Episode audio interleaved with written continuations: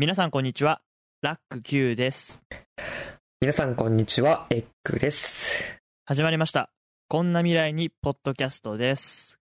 この番組は現役大学生2人が普段は話す機会が少ないけれど生きるために必要な社会、政治、経済といった話題を真っ向から話し合っていく番組です。はい、えー、今回の近況時事はこちら。ネタバレ文化です。はい、なるほど。はい。えっ、と、新エヴァンゲリオン劇場版という作品をエッグはご存知でしょうか？ああ、はいはいはい。えご存知ですねちょっと話。題、ちょっと前に、えっ、と、公開された、エヴァンゲリオンシリーズの、まあ、最新作にして、最終作、最終作っていう風に言われている、完結編にあたる映画なんですよ。で、まあ、エヴァの説明はねあの、ちょうん。うん上白球の4つ目ってね。そうです。はい。エヴァンゲリオン新劇場版シリーズの序波9に次ぐ最終作4作目。っていうことで、まあ、詳しい、まあ、エヴァの説明はいいか、いいんだけど、まあ、私、エヴァンゲリオンがすっごい好きで、あ、そうなんですか。はい、えー公開初日に見てきたんですけれども、おおは、はいはい。別にマウント取ってるわけじゃないんですよ。全国のエヴァ 好きな時に見りゃいいんですけど、あの、そこでですね、はいはいネット上にネタバレ配慮っていうのがすっごくされたんですよ。へえ、うん。エヴァって結構謎が多い作品で、うんそ。の公開前にも情報がめちゃくちゃ少ないんですよ、まず。うーん。予告編でセリフが一個もないんですよ。ああ。映画の予告編でセリフが一個もないって客集める気あんのかって感じなんだけど、確かに、ねまあ、それが許されるのがエヴァンゲリオンっていう作品だ、まあ、だと思うんですけど、うん。まあそれで公開されてから、まあ当然初日に見に行けるのは暇な大学生ぐらいなんで、なかなかね、みんながみんな行けるわけじゃないっていうところで、でもその、っていうのを、えーまあ考慮して、まあ、ネット上でネタバレをしないようにしようみたいな風潮が、形成されていったんですけど、うんうんうん。でも、厳密に言うとネタバレするかしないかって多分あれ、モラルの問題で、別に犯罪とかではないんだよね。うんうんうん。だから、ネタバレ文化って、その、う、う、なんだろうな、嫌いな人からすると嫌いなんですよ。な、なんでそんな配慮しなきゃいけないのか。うんうん別に見てきたこと言って何が悪いんだよ、みたいな。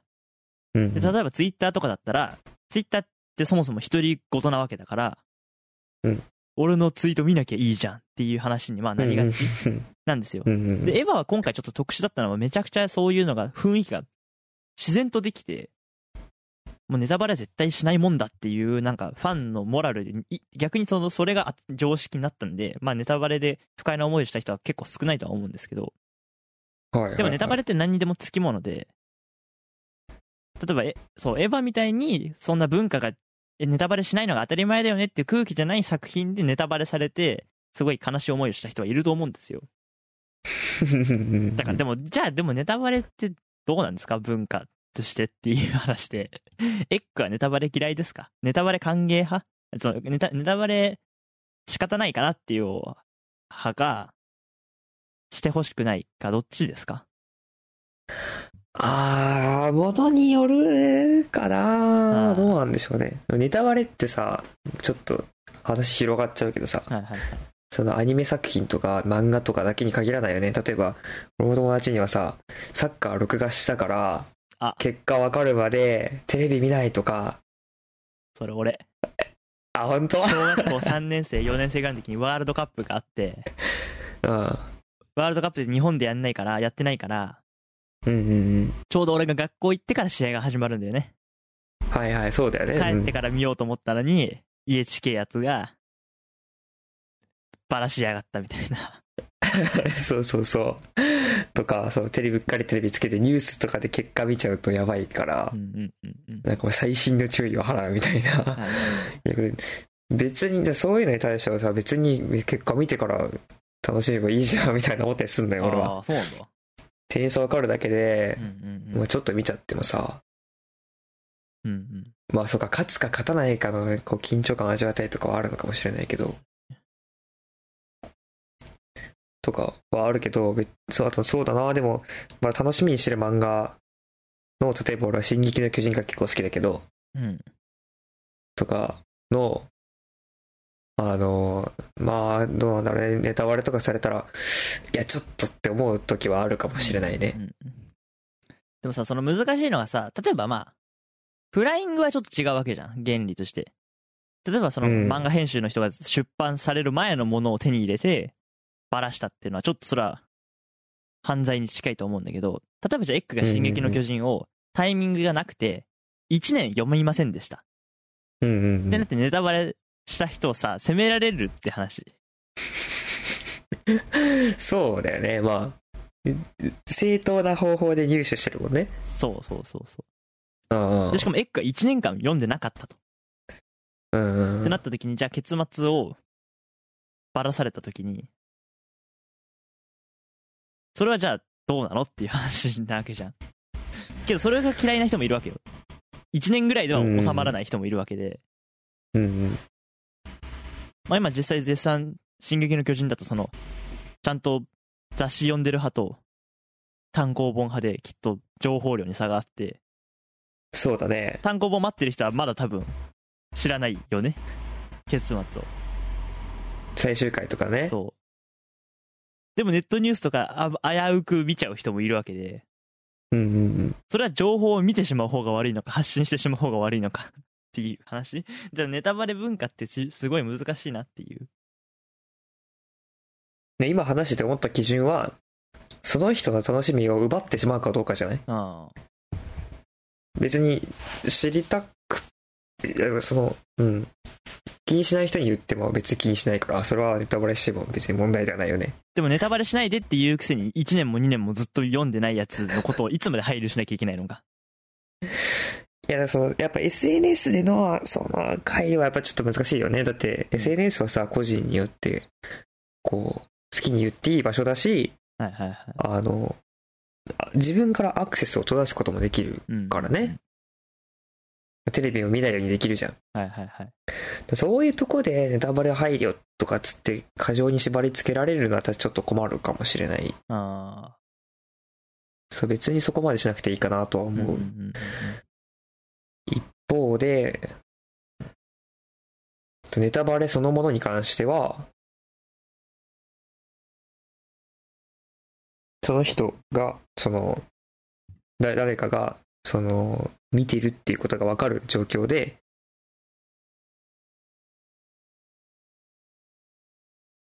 そのネタバレとなるコメントを出しちゃうのは、そうそうこれを言ったらネタバレになるなって分かってる状態で言うとかさ、ああ、はいはいはい。ネタばらしをしちゃうっていうのは、その人の楽しみを奪うかもしれないから、うんうんうん。まあ分かる、そうネタバレになるかもって分かるんであったら止めるうん、た方がいいかなみたいな、ちょっと曖昧ですよね、ちょっと。まあ、難しい。でも、エヴァは今回、その、それが自然にネタバレしない方がいいよねっていう文化ができちゃったから、うんでもそれがきっと嫌な人は、てか、ついていきたくない人、なんでそんなめんどくさいルールっぽくなっちゃってんだっていう人はいるだろうから、うん。なかなかね、ネタバレって難しいなと思いつつ。ラクはどう、どうするの？じゃあもし俺が、俺まだ、うん。まああんまり絵は見ないけど、上波、一応見たけど、まあ見返してからだけど、うんじゃあまだシーン見てないから、うん、いや、めっちゃ楽しみって言ってる、今俺がいたうん。うらん。気をつける。あ、全然それ、それはエヴァに関しては俺は基本的にネタバレしないので、あ気をつけるーでも3年後、5年後まで新、新を楽しみにしてても、なんかね、それはもしかしたらポロって言っちゃって、それに対してすっごい怒、切れられたら、うわ、じゃあ早く見ろよって思うかもしれない。そっかそっか。そうなんだよ。難しいよね。あとやっぱほら、文化としてさ、もうなんか、さらっと話すことが肯定されてる作品もあるわけなんだよね、世の中には。あ例えばドラゴンボール俺全然読んでないけど、でもなんか、例えば今更俺ドラゴンボール本当に読んでないけど、悟空実は子供がいるんですよ、みたいな話も今更ネタバレになんねえじゃん。ー、そうだね、確かにね。けど実際俺もし一巻から読み始めている人だとしたら、その情報ネタバレなわけよ。え？悟空って後で子供できるんだみたいうんうんうになんっちゃうから。で、一巻の時点だとね、登場人物、ヒロインなんてブルマしか出てこないから、え、ブルマなの？みたいな。誰のこと？みたいなね、そうそうそうそう。なっちゃうしさ。ってなるから、結局、その線引きってないから、難しいよねって思ったっていう話です。特別、うん。そんな感じで。だからネタバレ、俺はまあネタバレはなるべくしないようにはしてるけど、でもそれでも、なんか流れで言っちゃうというか、時はまあな、絶対ないとは言えないから、うんうんうん。そうあ、相手がそれこそ興味ないと思ってたような話とか、うんうんうん。あ、まあね、ダース・ベイダーお父さんだからね、みたいな。そうだよね、そうそうそう。もうそれでわかる結構その時のリアルタイムって考えたらめちゃくちゃな衝撃だから。えー？みたいになるよね。そう。でもさ、だから難しいよねっていう話です。はい、以上です。はい。はい、えー、っと。というわけで、えー今回もこんな感じで始めていきましょう。それではよろしいででしょうか？すね。はい。はいはい。いきますよ。こんな未来にポッドキャスト。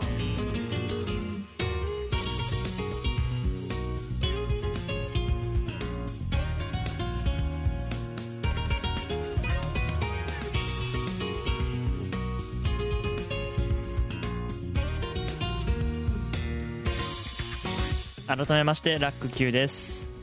エッグです。こんな未来にポッドキャスト今回も明るくやっていきたいと思いますはい。今回のテーマはズバリ個人情報についてです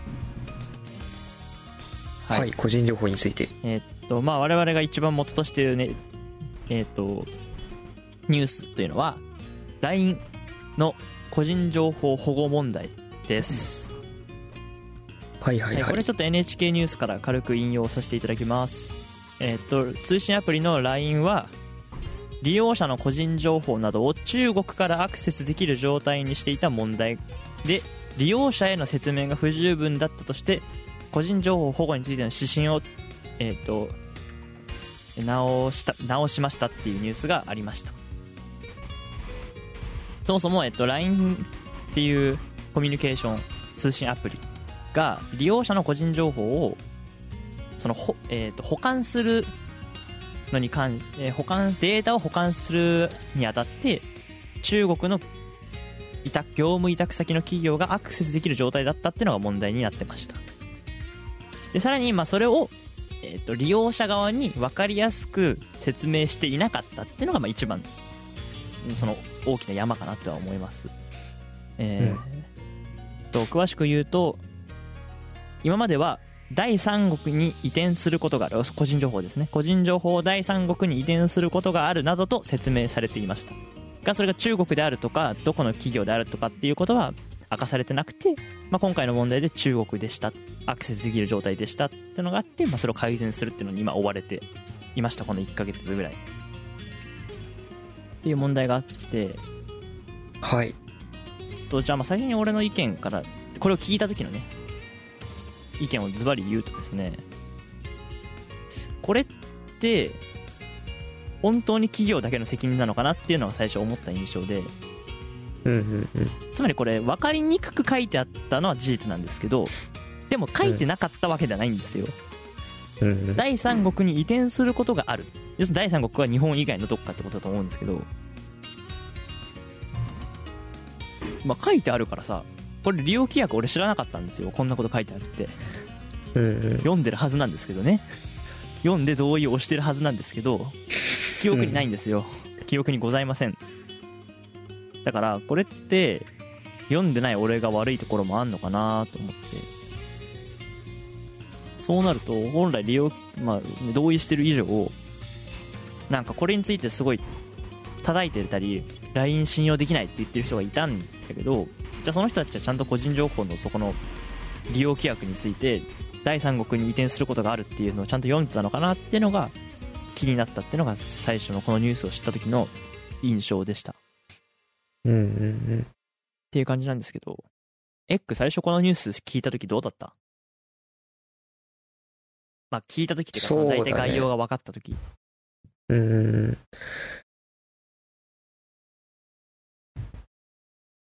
そうだね。自分で、そうだね。まだ、まあ、よわかんないところが、やっぱ多いから、LINE だけで語れることでもないかな、みたいなこともやっぱ思ったよね。はいはいはい。そら、うん、そうだね、あの、事前、そうだね、あの、じゃあ Google はどうなんですか？とかいう話もうんうんうん。あったり、Facebook は、Twitter は、とか、いろいろあるじゃない。で、個人情報ってそれぞれ利用規約で話したりとかするし、それこそ読んでますかっていうのもあるから、LINE だけがこうやってメディアで大問題になったのは、一体どうしてなんだろうっていうのは思ったね。ああ、なるほど。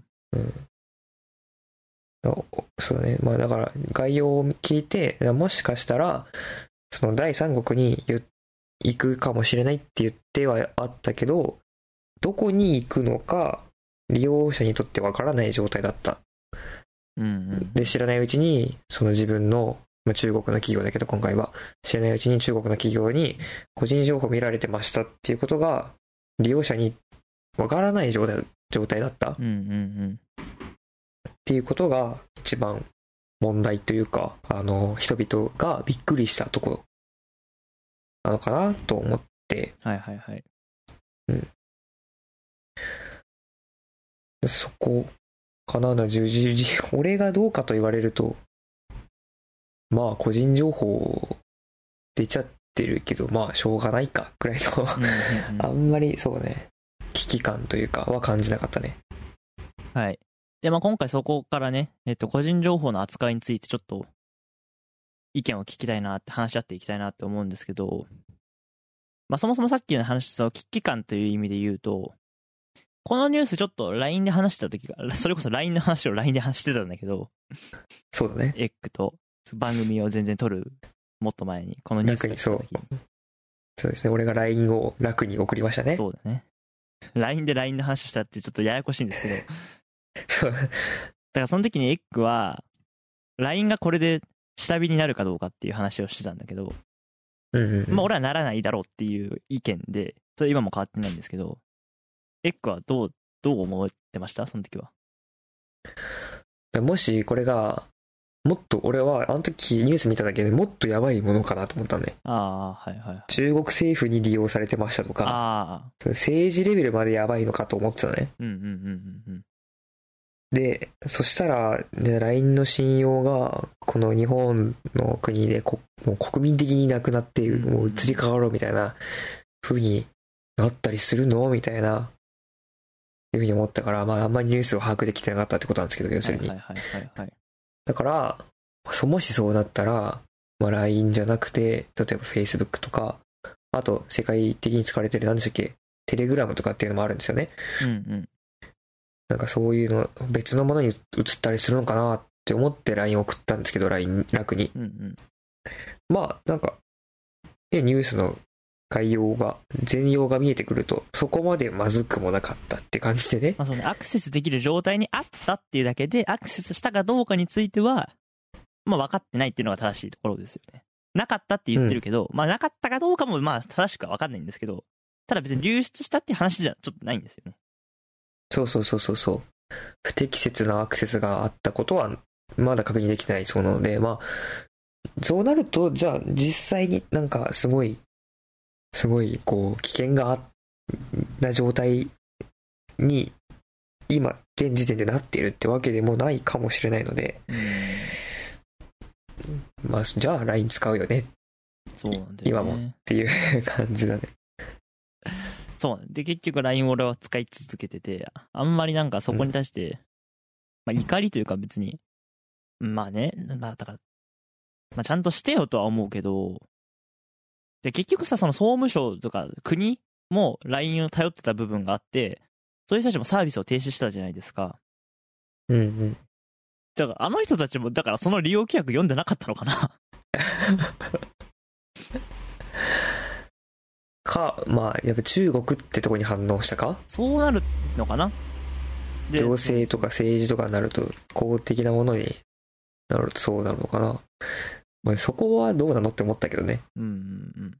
まあまあ、中国と日本は、まあそういう意味で言うと公的な関係で見て、公的な立場で見てもまあ仲良くないんで、まあ妥当なのかもしんないけど、うん。まあ個人情報の観点で、まあちょっと絞っていくと、えーっと、俺がすエクと話してる時に前々から引き合いに出してるのが、Google うんなんですけど、えっと、LINE で騒いでる人たちし、ラ LINE の個人情報保護をすごい怖がってる人たちが、まあ、どれくらいいるかも把握してないし、その人たちがどれくらいな感情で LINE を使いたくないって思ってるかわかんないんだけど、えっと、Google も相当やばいと思うんですよ、私は。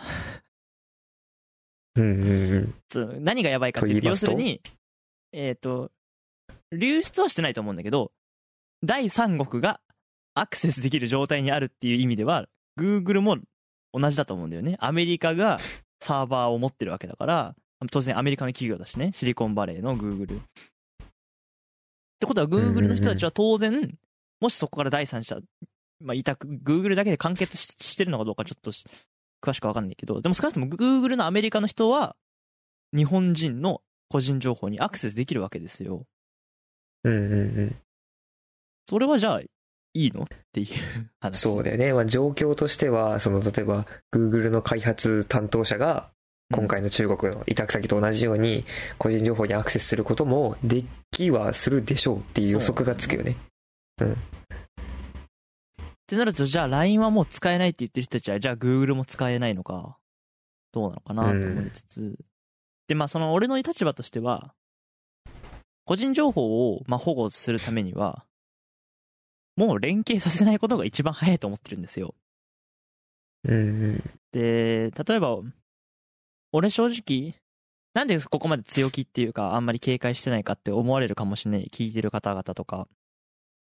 まあ、あと、割とそこそこそういうの、これ、それこそこういう番組やってんのに、個人情報に関して管理が甘いとかっていう風に思われるかもしれないんですけど、俺実は取られて困る個人情報ほとんどないかなって思ってて。LINE に預けてる個人情報ってせいぜい、えっ、と、まあだから電話番号と名前と住所住所はまあ、住所も登録してるか。まあでも電話番号登録してるから、あれか。で、あとは、えっ、と、LINE ポイントの100何円分ああ、はいはい、はい。ぐらいだけなんですよ。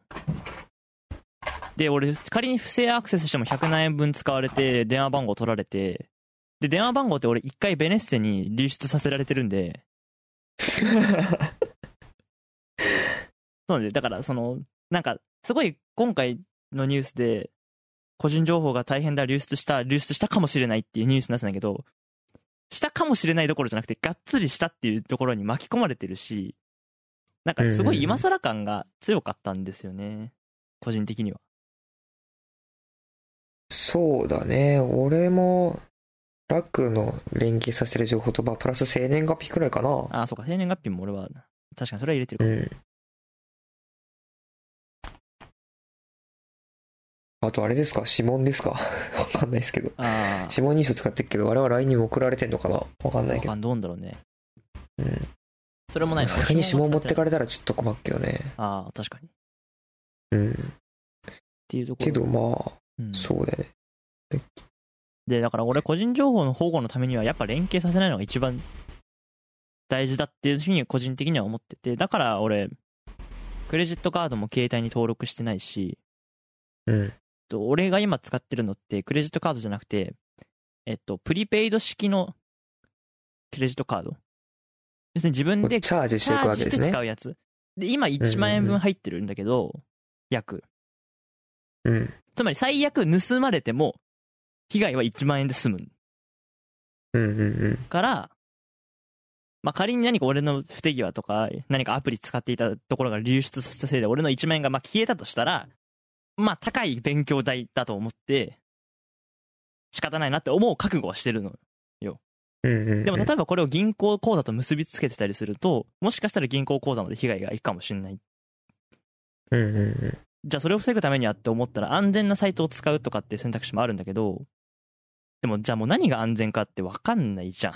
しその悪意がなくても流出するっていう可能性もあるし、ってなると俺はもう提携しないっていう一応自分の中で方針を決めて、あんまりどこにも同意し、なんだろうな、そういうふうにつなげすぎないようにしてるんですけど、エッグはなんか自分の個人情報についてなんかどういう管理してるとかありますか？そうですね。僕は、そのラックのあのチャージ式のプリペイドのクレジットカードじゃなくて、普通に銀行口座と結びついてるものを使ってて、定額サービスにはね、うん、うん。Amazon プライムとかあはいはいはい。には使ってますけど、まあ基本的にそういう定額サービスでやむを得ない時以外にはまあ、そうだね。なんかの支払いで使っても、あの、保存はしないように気をつけてあはいはいはい。はいるけど、まああれって効果あんの？っていうところうんは、一回入力したら登録されんじゃね？ってちょっと思ってるよね。いや、Google とかね、丁寧、ご丁寧に全部聞いてくれるじゃん。パスワードとか入れるたびに、これ保存し、このサイトのパスワード保存しますか？そうだね、そうだね。うん。まあ、俺も雑なやつは正直あれ保存しちゃってるけど、うん。でも、引いて、でもあれ、一回やったことあるけど、その、よしクレジットカードも保存しさせようとしてくるから、そうだよね。おーおーおーおーおーと思いながら。保存してなくてもなんか候補とかでたまに出てくるもんね。うんまあ俺は出てきてないか。うんうん。クレジットカードは出てきたことないけど、まあそうだね。あとはまあそのクレジットカードの方は、それってなるから、なるべく認証を、こう、まあなんか銀行のサービスでちょっと認証を複雑にしてくれる制度とかあったりして、うんうんまあクソみたいに長いパスワードを作ってますよ。うん。おーみたいなとこはやってるけど、まあ限界があるよね。うん。うーん、あとは何ですか？個人情報。で、まあ銀行口座だから、そもそも口座に、その使う口座は一つにして。で、別の口座にもお金持っといて、うんうんうん。そしたらまあ、わかんないですけど、あんまりシステム詳しくないですけど、全部持ってかれても、その、使って、よく使ってる、連携させる口座とから全部持ってかれても、まあ、被害は限定されるとかは、あはいはいまあ分散させてるからね。うん、にはしてあるかな。まあ、そのくらいだよね。うんうんうんうん。名前とか本名とか個人情報、あと生年月日とか知られて、それがどうなるのかはちょっとわからないからね。でさあ、その個人情報がまあ流出し、だから電話番号とか住所が流出したことあるでしょ、エッグも。ベネッセ持ってかれたでしょ、多分、これも。もうベネッセ知らないとこからめちゃめちゃハガキ来るもんね。来るのよね。だってさ、うん電話かかってきてさ、なんか、ね、まあ中学生ぐらいの時だけどさ、十何歳、十、中学生のお子様のためにって言って、いや、え？なんでうちに中学生の子供いるって知ってるんですか？みたいな。そうそうそう。あと何ですか？あと高校卒業したタイミングでお見計らって自動車学校のハガキが来るとか。はいはいはい。ね。あるね。どこ、な、なんで知ったの？みたいな。本当関係ないじゃん。だって絶対。うんで、女子には必ず振り袖とか来ますからね。そうだよね。だそういうところからめちゃめちゃ来てるから、うん住所割れてるし、そうなんだ。多分。だから、あれだってね、個人情報もう流出なんですよ、完全に。あれはもう完全に流出なんですよ。うん言ってないはず。ずだから。だからさ、まあ、どう、だから保護にも限界があるから、で、使わないってわけにもいかないし、その、例えば LINE とかっていうサービス。だから難しいってところで、まあ、議論したくて、えーっと、じゃあ、あどこまでなら許せるかって話なんだけど、そもそもじゃあ、エッグは、パスワードってどうしてますか？そのネット関係の。例えば、Twitter のログインのパスワードだったり、Google のログインのパスワードだったり、その、つまり自動生成っていうのも最近選べるじゃないですか。うんうん自動生成使ったことある？うん。ないです。おないですね。あんま、そう Google に保存するのがあんまり好きじゃなくて。ああ、はいはいはいはい。で、自動生成って覚えられないから、うんうん。あんまりいい方法ではないですよ。やっぱり一番はやっぱり全部のパスワードに自動生成を組み込んで、まあ、メモっとくなり、Google で保存するなり、するのが一番いいかもしれないけど、うん。なんか保存してなくて入れませんとかなった時にちょっとめんどくせえなと思って、あで、まあ、あんまり重要でないものに関しては、まあ、いくつかのパスワードのパターンを、何パターンぐらいだろう。10パターンぐらいかな、作って、その組み合わせで10パターンぐらい作って、それをどれかに当てはめて使ってる感じだね。そっかそっかそっかで、大事な、例えばそれ Google とかクレジットカードについてとかは、個別で超長い。最近言われるパスフレーズみたいなやつですね。はあ、はあはあ。の、ワード、なんか、例えば、なんだろう、た例えば、エッグ1234みたいな、そういうんじゃなくて、あ、はいはいはい。なんかもうフレーズにしちゃうみたいな、文章にしちゃうとうんかうんうん。っていうのも一つあるらしいので、それを使ってみたりとかうんうんっていう感じで、まあ重要な、だと思うものだけ別でパスワード管理。他はよく使うパスワードの組み合わせみたいな感じで分けてる感じですね。ラックはどうですか？えっと、まあ俺も基本的に自動生成は使ってなくて、ただ間違って押しちゃったことあるかな。なんか、サジェストされるからさ、ポチみたいな押して、ううんわー、うおーって思った時はあるけど、うわ基本的には、えっと、そうですね。まあ、X と似てるのかな？あの、まあ、なんとなく自分の中でイメージとして、その、バレたら、漏れたらやばい、えっと、つまり、不正にログインされたらやばいものって順序があるじゃん。つまり、お金にかかるやつが一番やばくて、で、まあ、しまあ、割とどうでもいいサイトの登録、例えば、えっと俺の、えっと、それこそ、ポッドキャストに使うフリー素材のアカウントのログインとか、まあ、っていうもの雑多なものまでいろいろあるんだけど、まあ、大体なんとなくピラミッド型で考えて、要するに、ランクごとにパスワードを変えてます。で、全部ちょっと、全部いちいち個別にするの大変だから、あの、まあ、ぶっちゃけて言うと同じパスワードを使ってるのもあります。ただ同じパスワードを使ってるやつは、まあ、最悪どれがバレても、まあ、どうでもいいかなってやつで、それよりちょっとやばいかなって思うやつは、その、えっと、か、なんですか、これどこまで言って、それこそここで流出したら問題ですけど。えっと、お決まりのやつがあるんですよ。お決まりのやつに、さらにプラスして、作る、みたいな感じで、パターン変えて、絶対被らないようにして、で、一番大事なやつにはもう本当にそれ固有のオリジナルのやつを考えて、つけてるみたいな感じにしてますね。っていう感じで。まあ、そうだね。まあ、二人ともちょっと典型的なパターンで、パスワードを登録してるって感じのが見えましたね、今うね。ん。でもなんか一応俺はなんかその、ちゃんと勉強、パスワードの付け方、いい付け方みたいなの勉強して、でも、エッグが言ってたそのフレーズと一緒かななんか、俺が習っ、どっかで見たのは、例えばなんか、えっ、と、自分の好きな俳優にするとしても、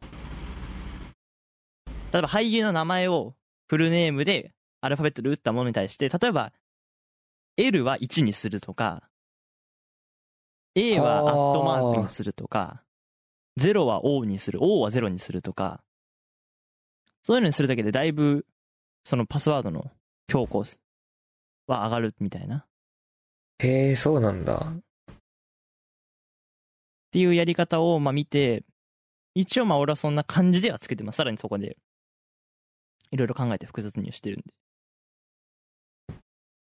一応なんかパスワード診断みたいなのをややると、パスワード診断ってか、そのログインするときとか作るときに、あなたのパスワードはどれくらい強力ですみたいに出るんだけど、まあ、一応ちゃんとねね強力なところに到達するまで複雑にはしてるけど、うんうんうんっていう感じで、だからでも自動生成って恐ろしいなと思ってて、あれ、作られてるやつにはバレるのみたいな思思ったりするよね。それこそあれだってさ、絶対サーバーに、要するにあれは保存されてるわけだから、うん。流出したらパーですよ。なんか、そう、信用がないよね。まあ、自分たちで作ったパスワードも結局そこのサーバーには登録されるんだろうけどさ。ちなみに紙にメモしたりしてる？してるしてるしてる。ああああ。あの、クレジットカードのやつとかは毎回わかんなくなって確認しに行ってる。あと、Google ですね。そのやっぱパ、あの、パラフレ、パスフレーズは、うんうん。とにかくワードを長くしちゃう。はあはあはあはあ。個数が増えればさ、文字数が増えれば、まあ当然ね。そうそう、そう、母母数が増えるので、当たる確率も少なくなるっていう。ことだと思うんです。長くなるので、結局入力間違ったりしてなかなか入れないので、だいたい紙で確認しますね。ああ。うん。そうね。俺も。なんかたまに、勝手に、あ、例えばその、えーなんだろうな。大学のやつとかって大学側が先に決めたパスワードがあって。それとか自分でちょっと覚えられないから、えっ、と、メモして使ってるけど、実は俺結構重要なやつもね、メモしてないんだよね。へえ、覚えられるの？そういうのも。うん、覚えられる。まあ、逆に言うと覚えられる範囲になっちゃってるのもあるんだけど、なんだろうな、えっとね。難しいんだけど、固有パターンなんだけど、それぞれのサイトとかってログイン方法で固有なん、固有のパスワードなんだけど、うん。悩んだ時に推測ができる法則があるんですよ。自分なりに。あ、ラックの中でね。そううんうんうん。それで大体関連して自分の中で覚えてんだけど、まあ、ただたまに、うんうんあれですよ。わかんなくなって作り直す時はあります。ああ。めちゃくまあ、それが一番だよね。うん。ああ、はいはい。そう。そう。わかんなくなって作り直しちゃうくらいがちょうどいいのかもね。本当に気にするんであれば。まあ、そう。まあ、どう、まあ、どうなね。忘れちゃったら意味ない気もするけど。まあ、確かにう。んそうね。だから、まあ、基本は、まあ、そうそうそう、そういう作り方をしてるって話なんですよ。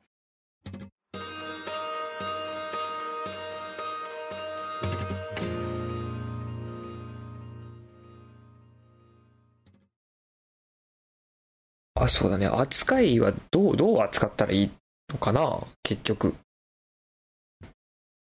うん。俺たちは、あとは企業はどうすべきかとかもあるけどさ。やっぱり、えーっと、まあ、利用規約を読むのがそれは一番いいんだろうけど、うん正直俺も利用規約全部一言一句読んでないし、うん。ってことは第三者がやっぱそういうのを分かりやすく伝えるサイトとかってあんのかな？まとめサイト。まとめサイトじゃないな。もうちょっと信用性の高い。LINE はここが危険です。インスタはここが危険です。この企業のこのログインはここが危険ですみたいな風に、なんか指摘ししてくれる総合サイトみたいなのであったりしないのかなってちょっと思った。そういうところで先に調べるみたいな。概要？その利用規約の概要ってさ、企業側は出せないじゃん。なんか出せるけど、嘘つけるかもしれないし、自分で好きなところ要約できるから、結局信用は得られなかったりとかっていうことになるのかな？第三者が利用規約を要約してくれるサイトみたいなうん。のがあって、そこで概要、そこ、せめてそれぐらいは読みたいよなって思った。今回の LINE のことで。そういうのがあったとしたら。そうだね。比較してみるのは面白いかもしれないね、確かに。うんうんうんじゃあ、はい企業はどうする？企業はやっぱり、うーん、なんかやっぱ、まあはい。今回は、例えばその LINE は、そのと第三国に送る可能性がある、送るっていうことを書いてあったけど、どこって書いてなかったよね。それがちょっと良くなかったかもしれませんっていうことで、はいはいはい。っていうふうに言ってたと思うんだけど、うんうんうんで、多分合ってる情報だから言うけど、うんあの、来年の6月に個人情報保護法か、がちょっと変わって、その外国に個人情報を渡すときには、そもそも前からその利用者の同意が必要だっていうのと、あとは、なんかその来年6月からはどこの国に渡すかっていうのも明記するように義務だったか明記した方がいいみたいな感じだったかちょっと忘れちゃったんですけど、明記するよう求めているっていう記事があったのでつまりあのそれはどこの国に行きますよってとこまで書きましょうっていうことだと思うから、はいはいはいまあ、はい。一段階細かく情報が細かく俺たちに見えるようになるわけだけど、うんうんうん。でも末尾までは多分書けないでしょそうだね。利用規約には。そうなんだよね。だからどこまで言ったらいいのかなっていうのは。ま難しい。うんうんまあ結局、まあ明記はしない、明記をどんどんどんどんするようになっていかなきゃいけないよねとは思うから、うんとにかくそういうのは書かなきゃいけないし、それこそ今、えっと、その、それこそ Google の Chrome、ブラウザのうん。Chrome がその Apple のストアから配信されてるところで、Apple のストアが今なんかプライバシーをどれくらい情報を抜き取ってるかを書かなきゃいけないんだってね、アイコンで。どういう情報を取ってますかって分かりやすく記さなきゃいけないらしくて、で、Google がそれを、えっ、と、明記した結果、やっぱりこんなに情報を取ってたんだってなってたから、えっ、と、まあ、要するに、だからやっぱ明記だよな。書かなきゃいけないよね。何を取ってるかってのを。うんっていうのは思った。思うし、これからその企業はどんどんどん細かく、なるべく細かくしていけばいいと思うんだけど、でもさ、結局じゃあその細かく書いてあるのを信用するかどうかってまた別問題なんだよね。例えば LINE も今回、じゃあ第三国に、えっ、と、韓国と日本にデータの管理をしているっていうこと、することっていうのは明記したんだけど、じゃあ本当に中国には行ってないのかどうか。とか、す、なんかそれってさ、もうわかんないじゃん。からや、うん、やっぱりその企業に限界あるんじゃないのかなっていうのが俺のスタンスですね。なるほどね。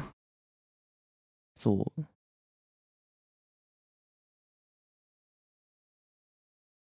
そうだね。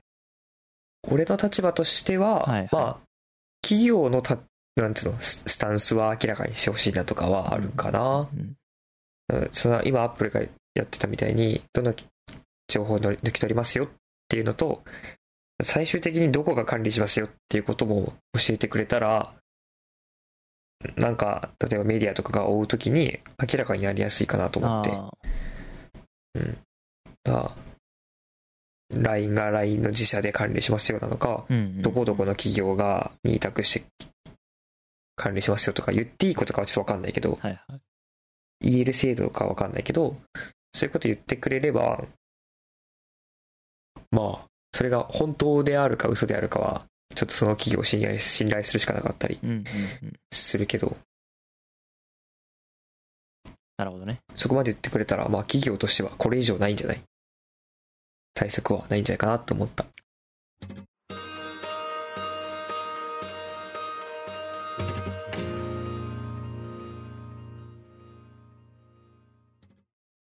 今日は個人情報保護について話してきたんですけど、どうですか、最後に。そうだね。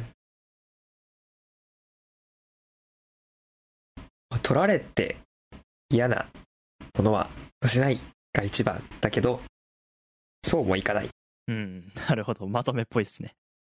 うん。はい。あまあ、俺も最後で、ちょっとね、思っ最初さっきのエッグのエンディング前の話をして思ったのは、なんで俺信用できないかっていうのがちょっとね、ところで、うん。独占気味だからじゃないかなと思った。市場が。あつまり LINE、例えば LINE に何か匹敵するようなやつがあったら、じゃあ LINE がやばいからこっちに乗り換えようってなる。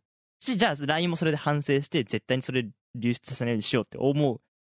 たらまたそっちに信用が戻るってあるかもしれないけど、なんか今俺が LINE をし、LINE を信用してないけど、ある種、ある種開き直って、まあいいかなと思ってるのは、結局 LINE しかないじゃん、もう。あ。うんうんうん。ってなるからもうそことやっていくしかないと思ってるし、Google ともやっていくしかないと思ってるから、だからなのかなと思って。というわけで、えっ、と、今回は以上としたいと思います。ここまでお聞きいただきありがとうございます。えー家族や友人と今回のテーマはもちろん政治について話すきっかけになっていただければ幸いです。えーこれからも配信していく、いくよね。頑張ろう。頑張りますので、気に入っていただいた方は購読していただくと最新回が追加されますので便利かと思います。あ、あとそうですね。これ我々も一応、プライバシーポリシーじゃないけど、利用規約、視聴規約として言っておきたいことが一つありました。そうですね。えっと、まずね、そういえば思った。この番組、配信、配信を開始した時、そのリアルな話し合いをするために、えっ、と、カットしないみたいなことで言ってたんですよ、本編を。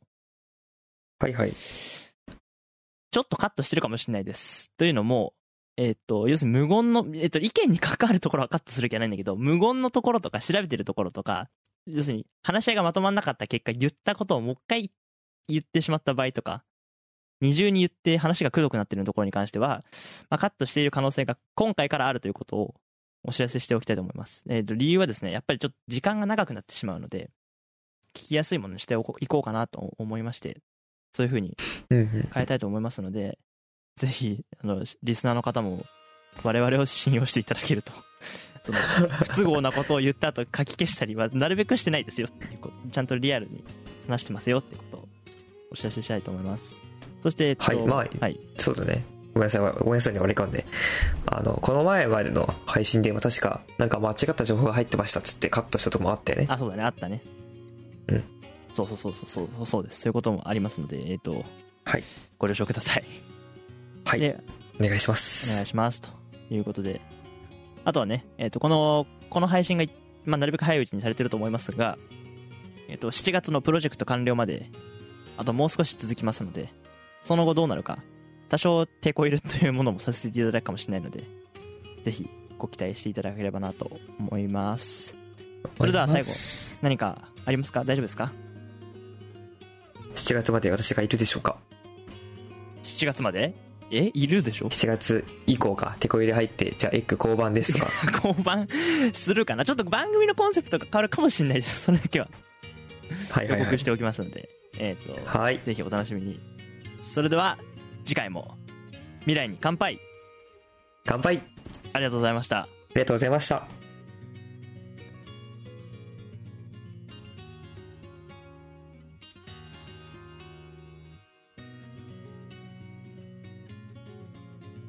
番組をお聞きいただきありがとうございます。